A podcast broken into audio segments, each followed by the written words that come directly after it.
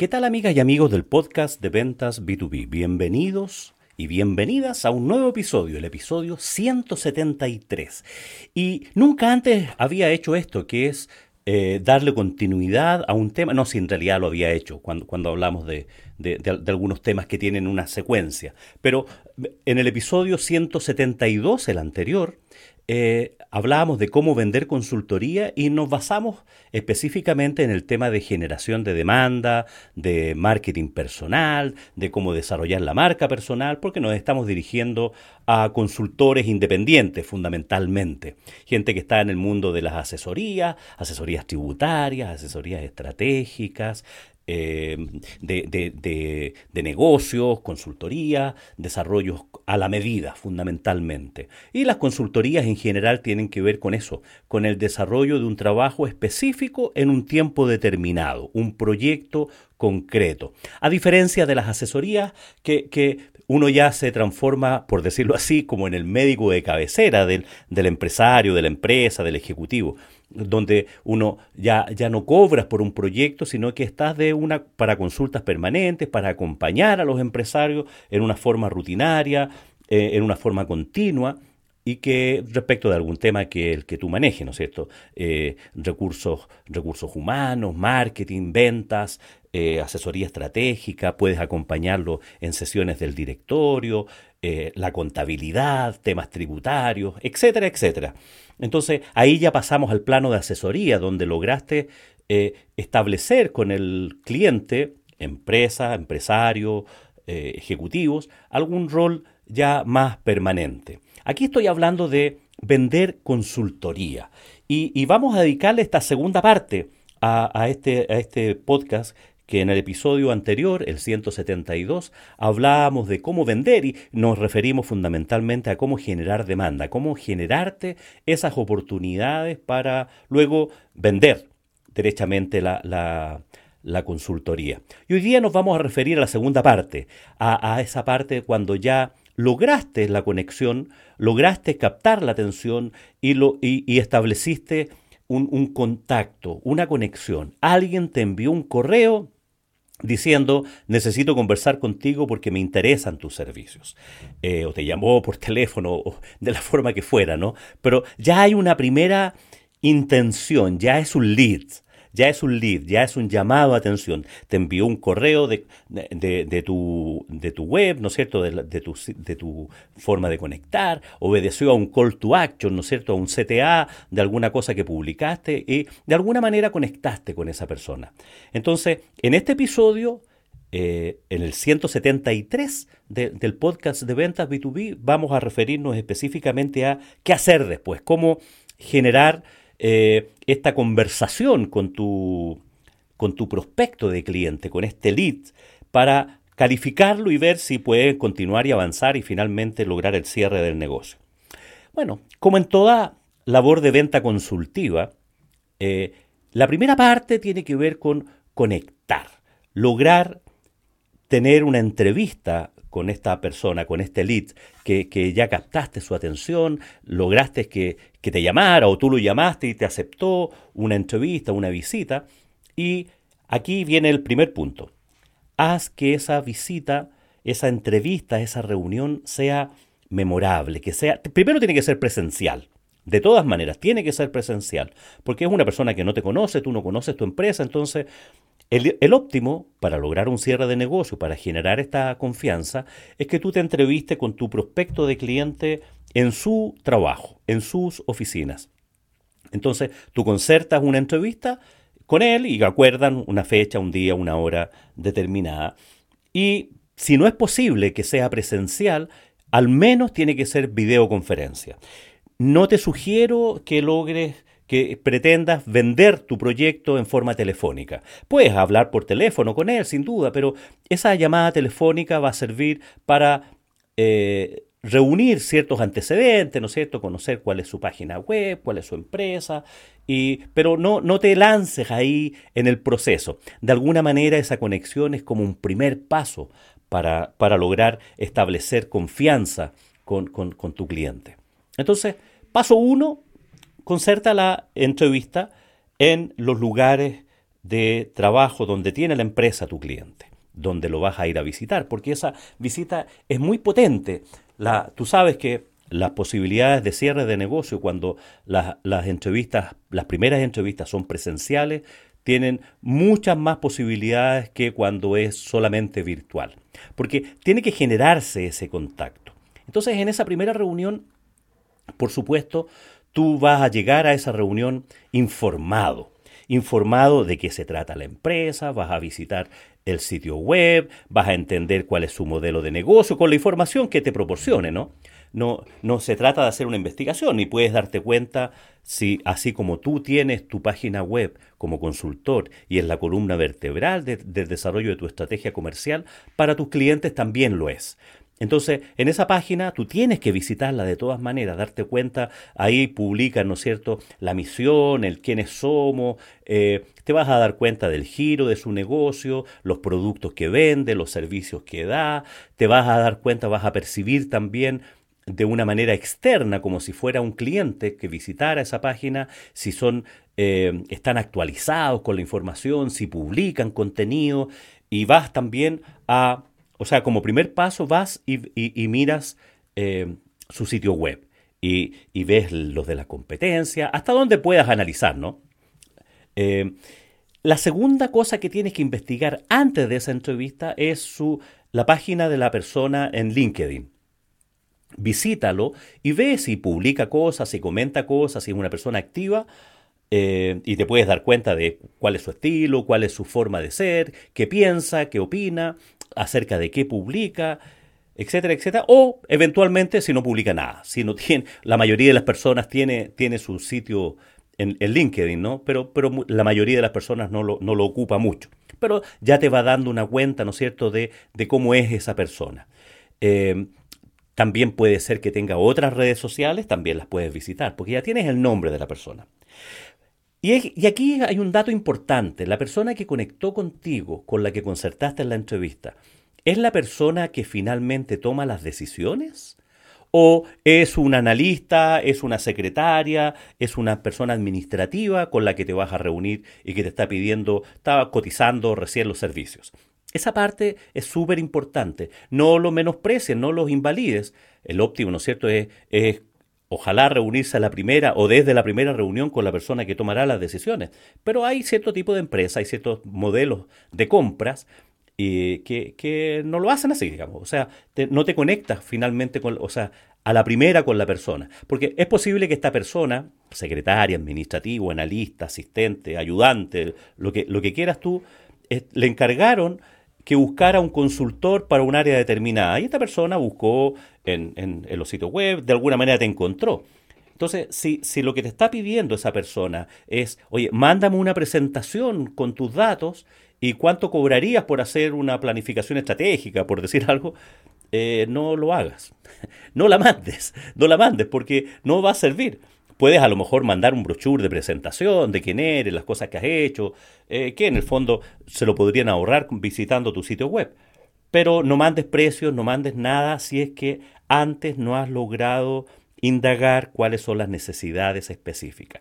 Todas las presentaciones, incluidas las de consultoría, tienen que ser después que se hace el proceso de indagación, cuando tú ya estás enterado de cuál es la real necesidad.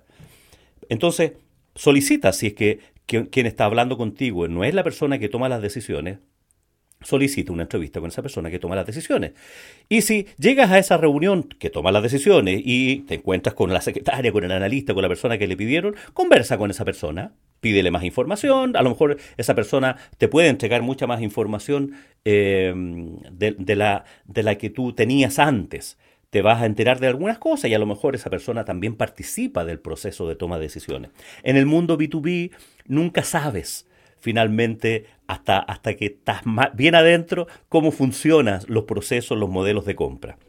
Entonces, en, esa, en esa primera entrevista tienes que lograr generar, conectar confianza con la persona que te está contactando. O idealmente, como lo decíamos, con la que toma las decisiones, pero si no es así, enterarte de quiénes son las personas que toman las decisiones. O sea, deberías salir, deberías saber, deberías conocer después de esa primera reunión quiénes son las personas relevantes para tu proceso de consultoría, quiénes van a participar en la decisión, para quién es el servicio que vas a entregar. Y también tienes que entender cómo funciona el modelo de compra. Oye, esto lo tienes que llevar a una reunión de directorio, a un comité ejecutivo, o la persona con la que te estás entrevistando decide por sí y ante sí y tiene suficiente poder de, de, de decisión. Y el otro tema que te tienes que enterar antes de hacer tu propuesta es si cuentan con un presupuesto para esto. Eh, y ahí tú, puedes preguntar, ¿no es cierto? ¿Ya han hecho este trabajo antes? Eh, te puedes dar cuenta durante la conversación si es una emergencia, si es algo, eh, algo, algún imprevisto, si tiene algún problema específico. Y en la conversación te vas a ir dando cuenta si tienen o no tienen presupuesto. Y si no llegas a ese punto, lo puedes preguntar derechamente. ¿Cuentan con un presupuesto para esto? Lo, habían pensado de antes, lo han hecho con otros, con quién están haciendo este trabajo anteriormente o no lo han hecho nunca, etcétera, etcétera. En ese proceso de indagación, o sea, tú tienes que salir de esa primera reunión con los datos claros de cuál es la necesidad, cuál es el problema, cuál es el dolor que tienen en esa empresa, cuál es el deseo. Y además tienes que salir con la información de cuál es el modelo de compras, qué va a ocurrir después de esa primera entrevista, con, con quiénes más te tendrás que reunir, con quiénes más tendrás que consultar, hacer el levantamiento de información, que esperan que les hagas una cotización, etcétera, etcétera.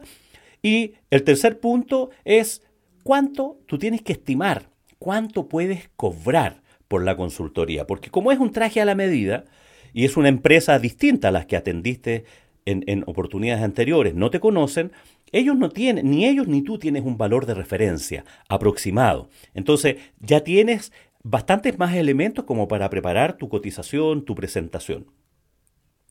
Esa primera reunión tiene que terminar, ojo, un, un, par de advertencias antes de terminar la reunión.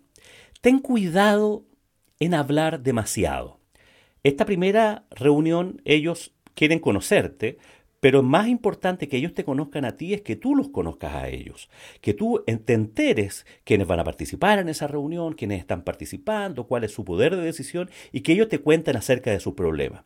Solo habla de ti si te lo preguntan, porque probablemente ya conozcan. O sea, tu presentación tiene que ser muy breve y después les puedes decir, oye, les mando un brochure de presentación o visiten mi sitio web, pero puedes decir cosas que en el fondo quieren validar eh, tu presentación de credenciales. Pero ten cuidado en comenzar a hacer la consultoría de inmediato. Eh, he sabido de muchos casos donde tienen reuniones súper extensas, reuniones de un par de horas, de tres horas, con café, con muchas personas participando, y el consultor, que en este caso está actuando como vendedor, eh, se apasiona y se entrega y no resiste a la tentación de comenzar a dar consejos de comenzar a hacer sugerencias y puede ser que con eso ya estés pagando, o sea, ya estés entregando todo el valor que podrías entregar después en la consultoría. De repente hay problemas que son tan evidentes, son cosas que les han ocurrido a otros clientes, específicamente cuando se trata de temas específicos y concretos. No sé, tengo un problema tributario que eh, no sé, tengo una fiscalización porque hace, hace un par de años hicimos esta cosa que estaba mal y nos detectaron. Estoy poniendo un ejemplo y tú eres consultor tributario y tú automáticamente das la receta. No, lo que habría que hacer aquí es lo siguiente, habría que hacer tales y cuales cosas, en fin, llenar tales y cuales formularios, esto se puede hacer, es muy sencillo, lo puede hacer su propio contador. Incluso puede ser que para ese tipo de, de consultoría sea el propio contador de la empresa quien te esté participando. Entonces, pierde valor después tu cotización, porque ya entregaste la consultoría, la dijiste entera. Y esto pasa no tan solo cuando uno vende consultoría, sino que cuando uno vende proyectos, cuando uno vende maquinaria y todo. Hay mucho, hay una etapa donde te hacen demasiadas preguntas y tú no resistes la tentación de hablar de más, de entregar más información, por un tema de esta sensación de, de, poder perder al cliente o quedar bien, de aparecer como una persona experta en la materia y te pones a dar consejos. Puede ser que estés entregando una parte importante de, tu consultoría. Entonces, puedes poner algunos ejemplos, decir cosas que has hecho en otros clientes que son similares a la problemática que tiene el cliente, pero no des soluciones. Eh, eh, la, la, gruesa me refiero, a lo mejor puedes dar algunas pistas para que vayan viendo si tú eres experto o no eres experto, te pueden estar poniendo a prueba, pero, pero no entregues demasiada información. O sea, deja, deja que la cosa quede ahí una buena presentación, que se genere confianza, que ellos vean en ti la persona experta que dices ser, y tú te quedarás tranquilo habiendo levantado algunos datos relevantes para preparar tu presentación final. Hasta aquí no hagas cotización, hasta aquí no hagas presentación, a menos que el cliente te diga, oye, con la información que te he dado, ¿qué me puedes hacer? Y si puede ser, lo puedes aprovechar al mismo instante de entregar. Pero lo que se hace habitualmente y lo que da más resultado es pedir una siguiente reunión. Oye, juntémonos en tres días más, yo en tres días más te preparo una, una presentación de qué es lo que haría y, cómo podríamos resolver. Pasamos a una tercera etapa. O sea, ya tuviste la, la reunión de indagación y ahora tienes que preparar la presentación ganadora. No la envíes, no la envíes aunque te lo pidan, no que tú, tú no haces o sea, tú no envías presentaciones. Pide una reunión con las personas que toman la decisión, ojalá con todos los integrantes del equipo que van a interactuar, para que en esa presentación tú puedas eh, ir escuchando con ellos sus temas. En el fondo es como hacer una, un codiseño de esa presentación. Te vas adelantando a las objeciones, porque cuando envías la cotización hay mucha información que está detrás y lo más probable es que se vayan a la última página de tu presentación, que es el precio. Entonces, no, no, no dejes que caigan en esa tentación. Entonces, cuando tenga la reunión de presentación, incluso la segunda reunión, la de presentación, pudiera no ser presencial, pudiera ser vía, vía Zoom, vía, vía videoconferencia, pero ten ese contacto, que ellos vayan escuchando de ti esa presentación. Esa presentación no debe ser demasiado extensa no deben ser un, libro, no debe ser una cosa que demore demasiado tiempo, porque ahí, de nuevo, puedes caer y pecar de entregar demasiada información. Entonces, la presentación de una consultoría, uno dice, oye, eh, eh, primero defines el problema, lo que te plantearon en la reunión, y después dice qué es lo que tú harías. En términos de tiempo, cuánto plazo, haremos reuniones consecutivas, haremos una etapa de levantamiento de información, etcétera, etcétera, cuánto tiempo nos demorará, haremos, investigaremos esto, haremos, o sea, en el fondo tú detallas los trabajos que harás, el equipo que participarás, si lo vas a hacer solo, lo vas a hacer con otra gente, lo que le pides a ellos que te colaboren con información, con la empresa. O sea, tú, ellos no, dices, no empiezas a dar respuestas, sino que dices la, metodología que ocuparás, eh, cuánto tiempo te demorará, etcétera, etcétera, etcétera, cuáles serán los entregables. Y finalmente dices el valor, el precio. Y que probablemente, si es que anteriormente se han ido tamizando bien se han, ido haciendo consultas al equipo, han ido participando en la presentación, no ha sido un monólogo, ya puedes irte dando cuenta del precio final. Conozco algunos consultores que no ponen el precio, sino que se lo reservan eh, para al término de la reunión. Porque al término de esa reunión, de segunda reunión de presentación, te pueden decir, oye, no, quiero, creo que es mucho esto, creo que es demasiado tiempo, o, o redúcelo acá, o a lo mejor te faltó incorporar que nos gustaría que hicieras esta otra cosa, no sé, un estudio de mercado, que consideraras también esas otras cosas. Entonces, no le pongas precio. Y el precio después lo puedes hablar a solas con el dueño, con el que toma la decisión, eh, no con todo el equipo. Eh, sobre todo cuando son presentaciones en que va a participar todo un equipo. Y en esa reunión, o sea, terminada esa, esa reunión con el comité ejecutivo de la empresa, donde ellos te van a conocer, donde te van a hacer preguntas, te quedas a solas con el, con el dueño, con el gerente general, con el que va a tomar la decisión, y ahí puedes transparentar el precio. Eh, es una buena recomendación porque te vas a dar cuenta que ese precio ya va a haber una apreciación del valor de la consultoría. Eh, recién en ese momento lo puedes dar. Y puede ser que en ese mismo momento tu cliente, tu potencial cliente, tome la decisión de hacerla o no hacerla. Te vas a dar cuenta de que si está cotizando con otro, o si lo encuentra muy caro, lo encuentra muy barato. Eh, no, si encuentra muy barato no te lo van a decir, ¿no? Eh, a menos que sea una cosa ridícula. Pero en general, eh, no te sientas presionado y pon el valor, el máximo valor que tú creas que es estimable para tu valor de la consultoría. Y en lo posible, cierra ahí mismo. Y la forma de cerrar, si ya hiciste la presentación, ¿no es cierto? Indagaste necesidad, incorporaste todos los elementos que te dijeran en la presentación, eh, ya tú estás en condiciones de decir, oye, este es el valor, y mirando a los ojos al tomador de decisiones, que ya tú te habrás dado cuenta cómo funciona, el precio no lo converses con el equipo, sino que conversalo solamente con el tomador de decisiones. Y tú le dices cuál es el precio, cuál es el valor, cuáles son las condiciones de pago, que quede todo clarito. Eh, y la forma de cerrar es eso, de decir, oye, ¿cuándo partimos? Eh, ¿Estás de acuerdo cuando partimos? Y si le pides un anticipo, en, la forma y, condiciones en que te va a pagar, etcétera, etcétera. Si están de acuerdo con los entregables. En el fondo, si hay objeciones y de ahí hay comentarios, es porque la, tu propuesta de consultoría ya está cerrada. Si no te dicen nada después de la presentación o de enviar la presentación, no vas a ganarte esa propuesta no vas a ganarte esa propuesta, porque querían cotizar, querían conocer y están viendo con otras personas que les puede parecer más, más apropiada. Cuando cotizan una consultoría, estamos hablando de una empresa mediana, grande, eh, no tengas miedo a cobrar. A veces, mientras más cobres, tienes mayor probabilidad de cerrar, porque sobre todo si se trata de empresas muy grandes, donde estás hablando con un equipo ejecutivo, ellos no se quieren equivocar. Entonces, cuando, cuando los precios son muy bajos, en las consultorías específicas, da la sensación de tener pocos clientes o de ser muy inexperto. Entonces, no tengas temor a poner el máximo valor que tú creas que vale tu consultoría de acuerdo al nivel del cliente y sobre todo de acuerdo al nivel de tu trabajo. Hazte valer, hazte valer. No envíes las presentaciones ni al principio, ni al centro, ni al final. Presenta las presentaciones de venta. Eso, por eso se llaman presentaciones de venta. La oferta. No mandes una cotización. Eventualmente hay empresas que tienen, porque estamos hablando de consultoría, de un servicio a la medida, de un servicio profesional. No estamos hablando de una máquina, no estamos hablando de un producto, donde aquí el principal atributo de tu oferta eres tú mismo. Eres tú el consultor, eres tú el que va a hacer la consultoría, eres tú el que va a dirigir al equipo que va a estar a tu cargo, etcétera, etcétera. Así que no tengas temor. Y éxito, éxito. Si te dicen, eh, ¿te llamamos? Bueno, va a depender un poquitito de cómo haya sido esa última conversación con el tomador de decisiones, ¿no?